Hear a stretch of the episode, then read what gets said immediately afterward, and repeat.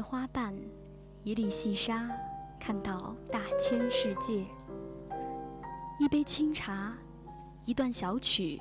品茗书香境地。一首小诗，几句真言，领略人世百态。选择自己喜欢的，喜欢自己选择的。相关阅读，阅读相关，让声音更好听，让耳朵更乐意。选择读书吧，一起读书吧。Are you ready? Let's go.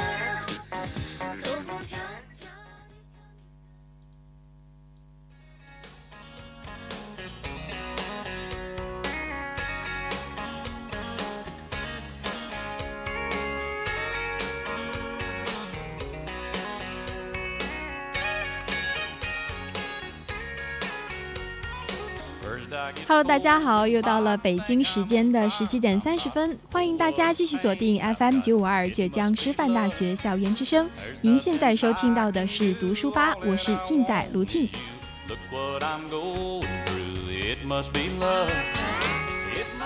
那今天呢，也是大家刚刚结束了清明假期回来，相信大家在这个假期应该已经去拜访过祖先了。那么这个清明其实还是应了那一句诗：“清明时节雨纷纷，雨水是来的一点都不客气，甚至还有这个不速之客闪电打雷。”那卢庆昨天的朋友圈是彻底被这个打雷给刷屏了，姑娘们看起来都是吓得不轻。但是确实，那么一点点雨和一点点雷声，好像会比较符合清明节的气氛。那更加凑巧的是，这也非常契合今天卢庆要给大家介绍的一本书了。书的名字呢？卢沁先在这里卖个关子。总之是非常的引人入胜。卢沁在车上看的时候，都差点下错了站了。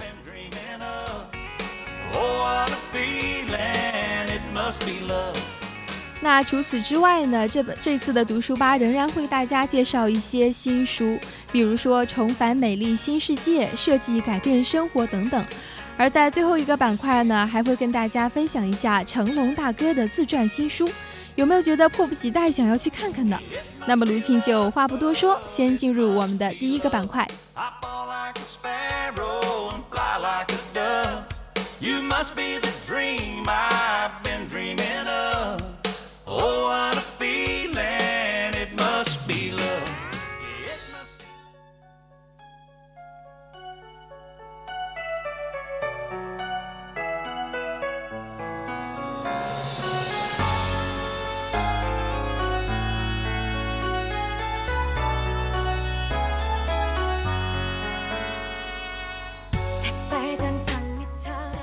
一个板块是有颜如玉，有颜如玉，玉玲珑，一看便知。本期读书吧和你分享的是美国作家汉娜·廷蒂的作品《动物怪谈》。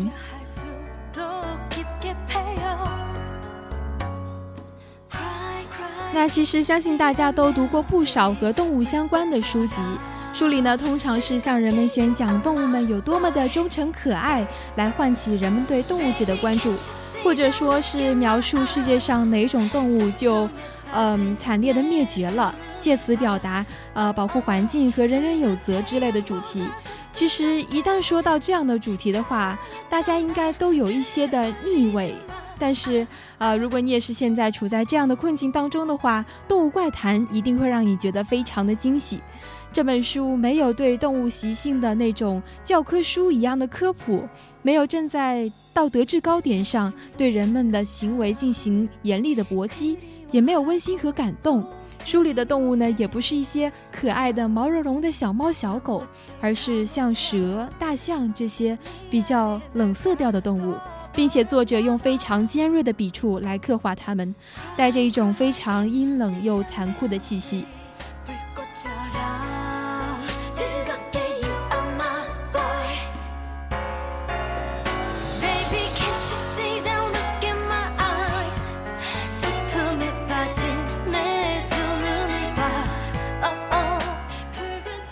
这本书的作者汉娜·婷蒂呢，是被外界叫做第二个爱伦坡的女作家。这本书是她的处女作，但是在美国一出版的时候就受到了读者非常热烈的追捧。那最后呢，正呃也是成为了美国的年度最佳悬疑小说。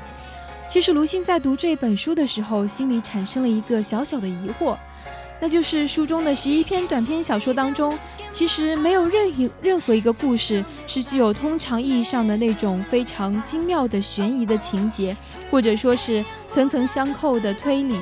但是它吸引着一个不爱读小说的我，一直一直不断的想要读下去，甚至在坐车的时候差点就坐过站了，所以也非常想要知道这本书到底是有怎样的魔力。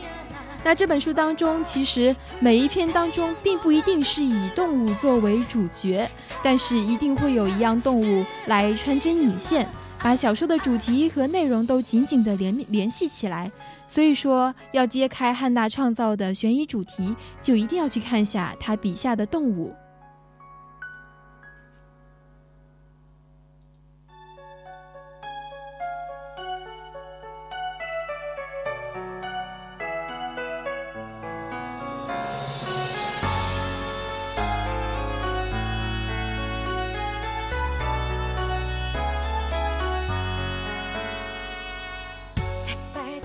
能体现这样一种奇特的悬疑小说的风格的是一篇叫做《如何活化心中的灵蛇》的文章。那在这一篇文章的开头呢，汉娜这样写：蛇是接收来的，蛇的接收者是这篇小说的女主人公，寄放者是一连失踪了好几个月的她的情人，叫做福瑞德。那女主人公呢，曾经是在医学院念书的。在课上的时候解剖过一个叫做格林先生的实验体，后来因为没有办法承受这种血腥，不得不退学了。但是格林先生却每夜都来到他的梦里。这种情况一直是持续到有一天，他的福瑞德，他的情人，把一条蛇寄放到他的家里。那这条蛇呢，从这个箱子里面爬出来，绕在他的手腕上，也就这样驱赶了他的噩梦。但是这样的情况并没有持续很久，蛇呢也是跑到别的地方去觅食了。而这个时候，当然噩梦也就重新回来，格林先生重新到他的梦里面。最开始，女主人公也尝试着拟了一张单子，上面写写满了这条蛇所喜爱的东西，她想尽一切办法想要去讨好这条蛇，可是都无济于事，所以她开始假装冷漠，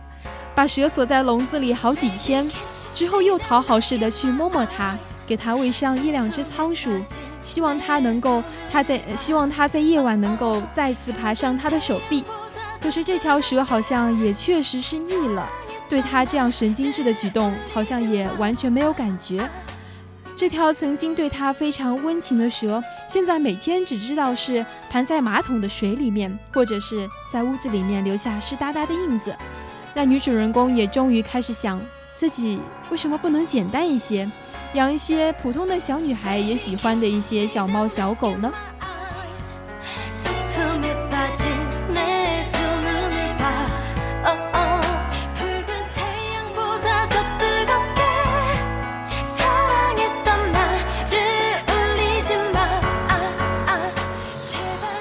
那在又一次和蛇的对峙无果之后呢？女主人公竟然突发奇想。突然就莫名其妙的把蛇的头给砍下来了，也是凭着曾经在医学院里学过的一些解剖的技巧，把他曾经的好朋友这条蛇给解剖了。与此同时，失踪了好几个月的他的情人也摁响了门铃。那女主人公前来开门的时候，等待着情人的拥抱，但是情人却说：“我找到另一间公寓了，并且要把蛇也一起带走。当然，我们知道他不可能再把这条蛇带走了。”这时候，女主人公她看到了一个人，那就是格林先生，那个她曾经解剖过的格林先生。而这时的格林先生心脏上正少了三块肉，血淋淋的从冰箱里爬了出来。没有办法，女主人公还是转身回到厨房，给她的情人做上最后一顿离别晚餐。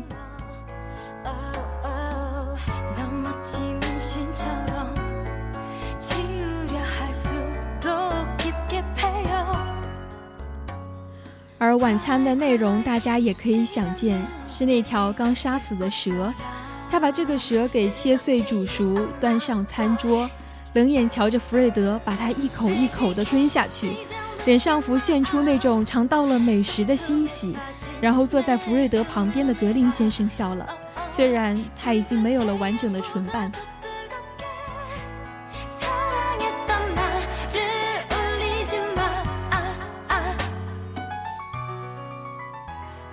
毫无疑问，这是一个黑暗的、无边无际又充满了象征意味的故事。想要知道它的意义呢，一定要从故事当中的这条蛇开始说。女主人公实在是太过孤单了，又呃，她离开医院，失去了同学，失去了学业上的自我肯定，还有一个失踪的男友。她的内心就像是被解剖过一样，早就已经是空洞洞的。而那一条蛇，或者说是福瑞德的到来，正好就填补填补了这种空虚。可是好景也变不长，蛇的厌倦，福瑞德的离开，让女主人公的心也再次空落落起来。所以在最后，只有恐怖的格林先生笑得一脸灿烂。也就是说，女主人公再次回到了那种她最害怕的空虚、寂寞的日子。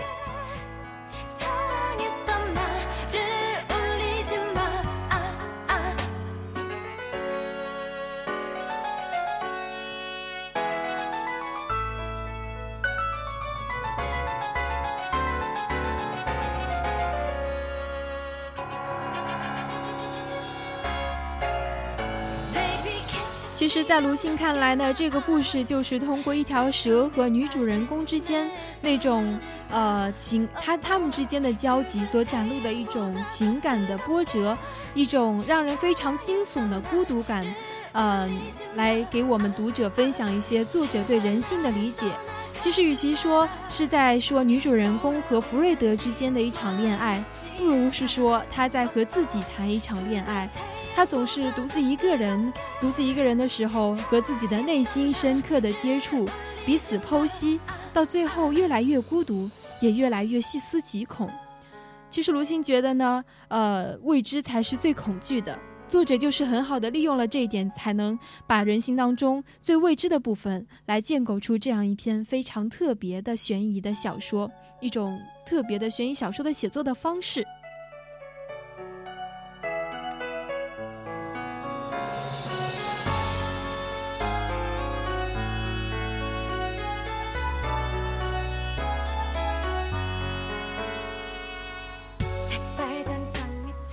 那书中的其他故事，其实也是从不同的角度来反映人性和兽性当中的共通点。动物管理员和大象，被杀夫妻中的家中的狗的脚印，小男孩和一只会飞却摔死的兔子。如果你的心思足够细腻，情感足够丰富，那么你一定能够读出这些不像悬疑的悬疑故事，明白蕴藏在当中非常微小的一些独具匠心的心意。所以，聪明的你们不妨试一试这一本《动物怪谈》。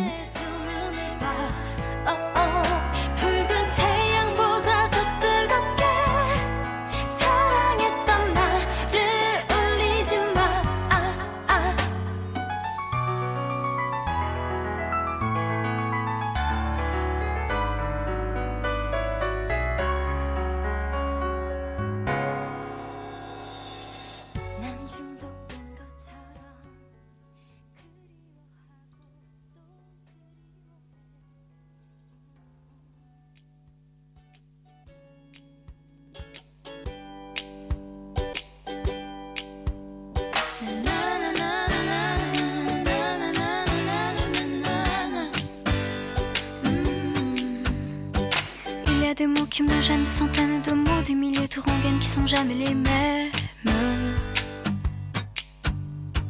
Comment te dire, je veux pas te mentir, tu m'attires et c'est là que se trouve le vrai fond du problème.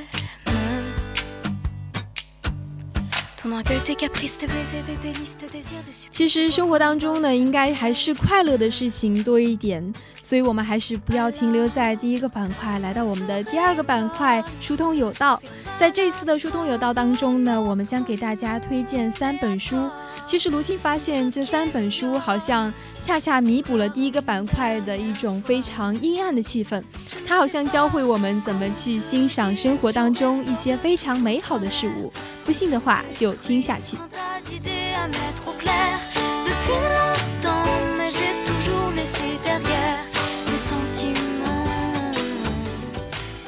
比如说，第一本书《重返美丽新世界》是由英国的阿道斯·赫胥黎所著，是由北京时代华文书局出版的。这位享誉世界的大文豪，想必大家之前就已经非常的熟悉了。那其实让更多的人接触到这个作家的是他最著名的长篇小说《美丽新世界》。但其实“美丽”这两个字是讽刺效果的。在书中呢，他创造了一个颠覆式的反乌托邦世界，每个人从出生到死亡都受着社会的控制，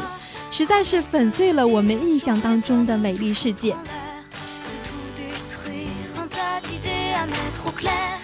那今天要给大家推荐的《重返美丽新世界》这本书呢，是在《美丽新世界》之后，作者在晚年的时候创作的非常重要的一本书，也是他这一生当中内容最精简、信息量却最庞大的作品。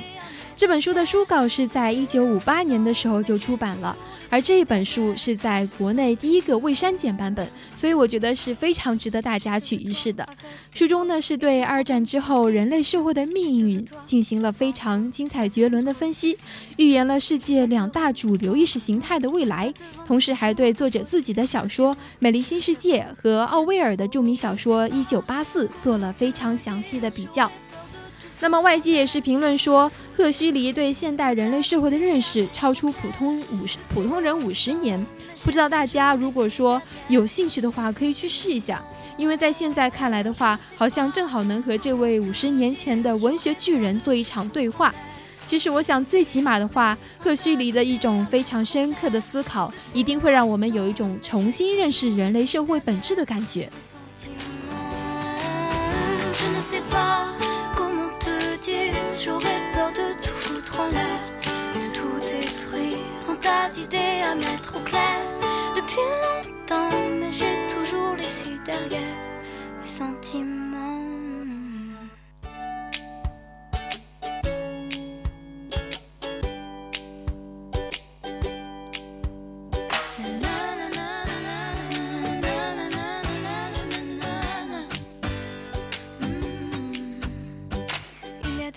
那第二本书呢，是叫做《保罗·博古斯美食全集》，由法国的保罗·博古斯所著，由范伟伟翻译，北京雅昌艺术图书公司、浙江摄影出版社所出版了。其实听到这本书的名字，我觉得就已经非常吸引人了。再加上看到它的出版社是摄影出版社，那么想见不仅是口水要流流，而且还能欣赏到非常漂亮的图片了。那么其实我们也可以说，现在好像是大家都喜欢称自己是吃货了。那现在看到这一本法国料理之父保罗·博古斯这一本书的话，相信大家都会觉得口水流流，并且是觉得这是一个神一般的书籍吧，一定要把它给收藏下来。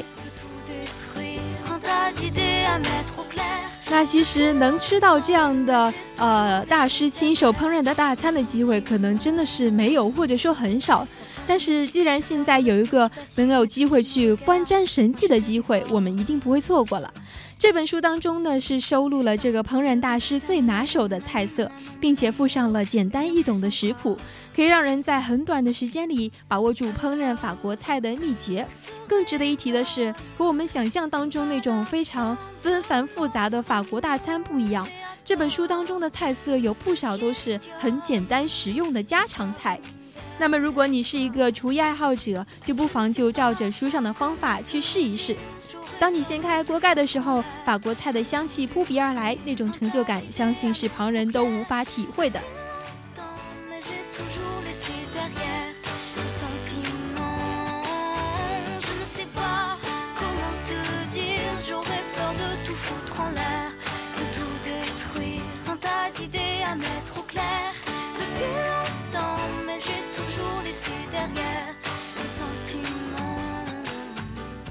那第三本书是和设计有关，叫做《设计改变生活》，作者是王静，由中国财政经济出版社出版。其实提到设计的话，我们可能脑子里会浮现出很多的画面，比如说平面图纸上面被裱上一串串数字的那种结构模型，或者说是电脑打印出来的很大的一望无垠的效果图，或者说当听到某个同学是设计专业的时候，就会觉得啊，他一定很高冷。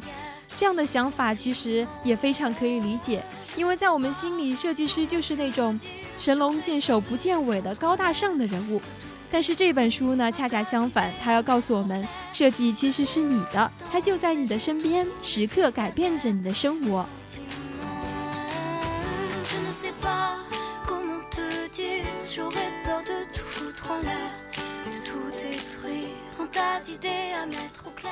书中呢也没有任何是关于设计的专业性文字，它只是非常严谨又朴实又不失幽默的讲述着设计和生活的故事，也是对一些呃少数的几个设计历史的或事事件的回顾，对设计的当下发展的探讨，甚至有对设计的未来趋势的一种展望。其实这只能说是关于设计的一些散谈，但是会让我们这种门外汉有一种醍醐灌顶的感觉。其实原来生活原来也是处处有设计的影子啊。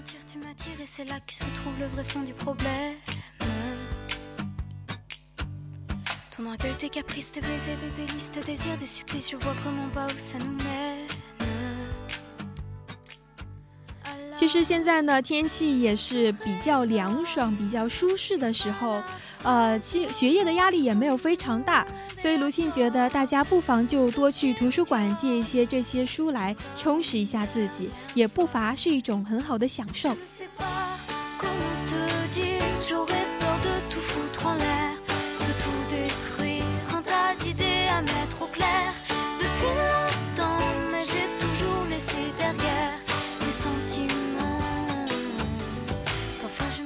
j'ai tort de rester si passive, mais tout de suite.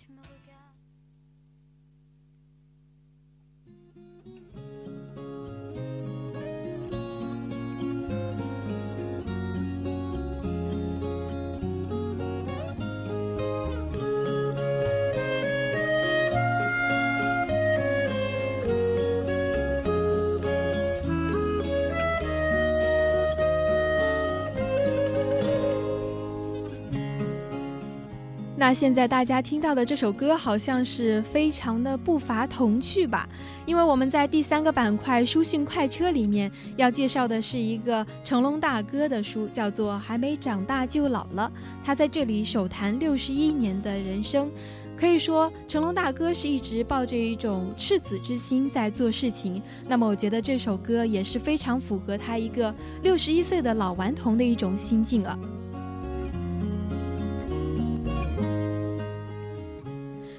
其实像卢信这样一个二十出头的人吧，我们小时候所熟悉的一些成功的人士，特别是一些娱乐圈的人士，好像到现在都已经是一把年纪了，好像也会着急着想给自己的人生做一个小小的阶段总结。就比如说今年前几个月的时候，李宗盛就在上海就开办了一场演唱会，叫做《既然青春留不住，还是做个大叔好》。当天呢，鲁迅很多同学就去看了这场演唱会。那么今天我们的成龙大哥也是选择了出书这样的方式来给自己做一个总结。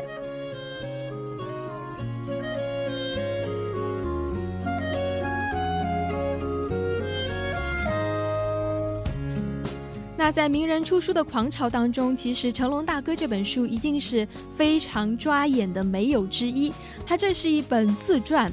其实说到名人出书的话，应该会有很多的他的朋友会给写一些一句话推荐或者什么的。但这次成龙大哥竟然邀请到了莫言、马云、李连杰、姚明，还有张艺谋等等，共计一百四十七名知名好友来为他题写一句话序言。那还没有长大就老了这一本书，堪称是还没有上市就已经先红了，可以想见大家对这本书的期待值有多大了。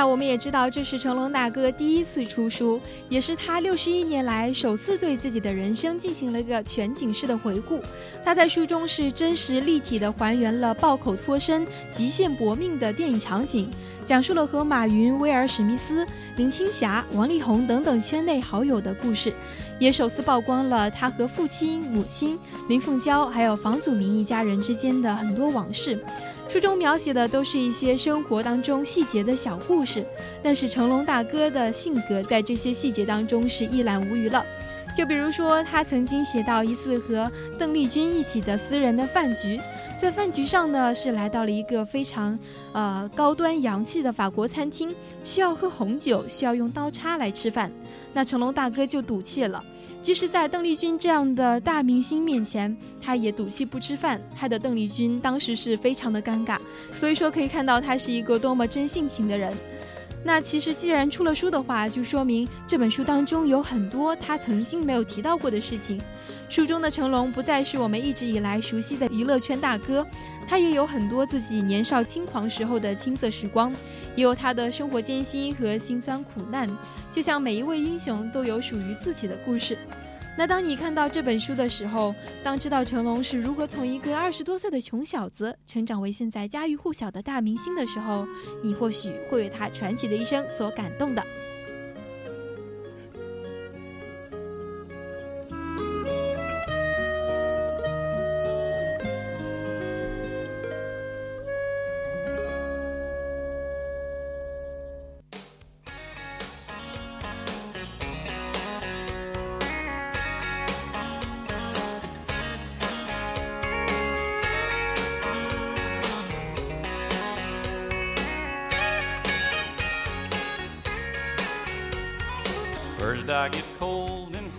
那时间也是非常快，不知不觉已经把三个板块的内容都已经跟大家分享完了。但是卢庆在看完书之后，其实想说的话还有很多很多，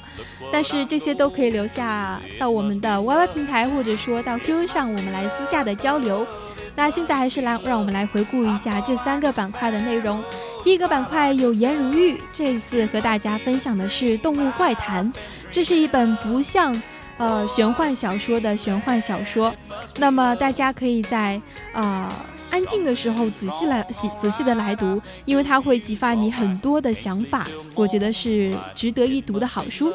那么第二个板块呢，是依旧为大家介绍了三个三本新书：《重返美丽新世界》、《保罗·博古斯美食全集》和《设计改变生活》。我觉得读了这些书的话，可能大家的这种生活的品质会提升很多。不信你可以去试一下。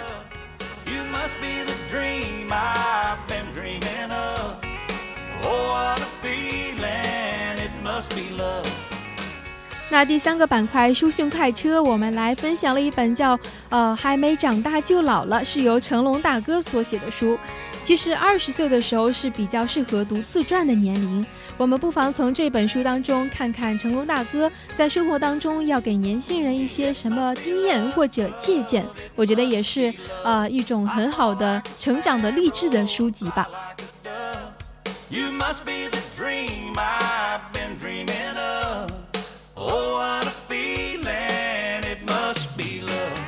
那还是话不多说，在这一个节目即将结束的时候，还是要跟大家说一下再见。希望大家继续锁定我们接下来 FM 九五二的节目，再见，下期再见。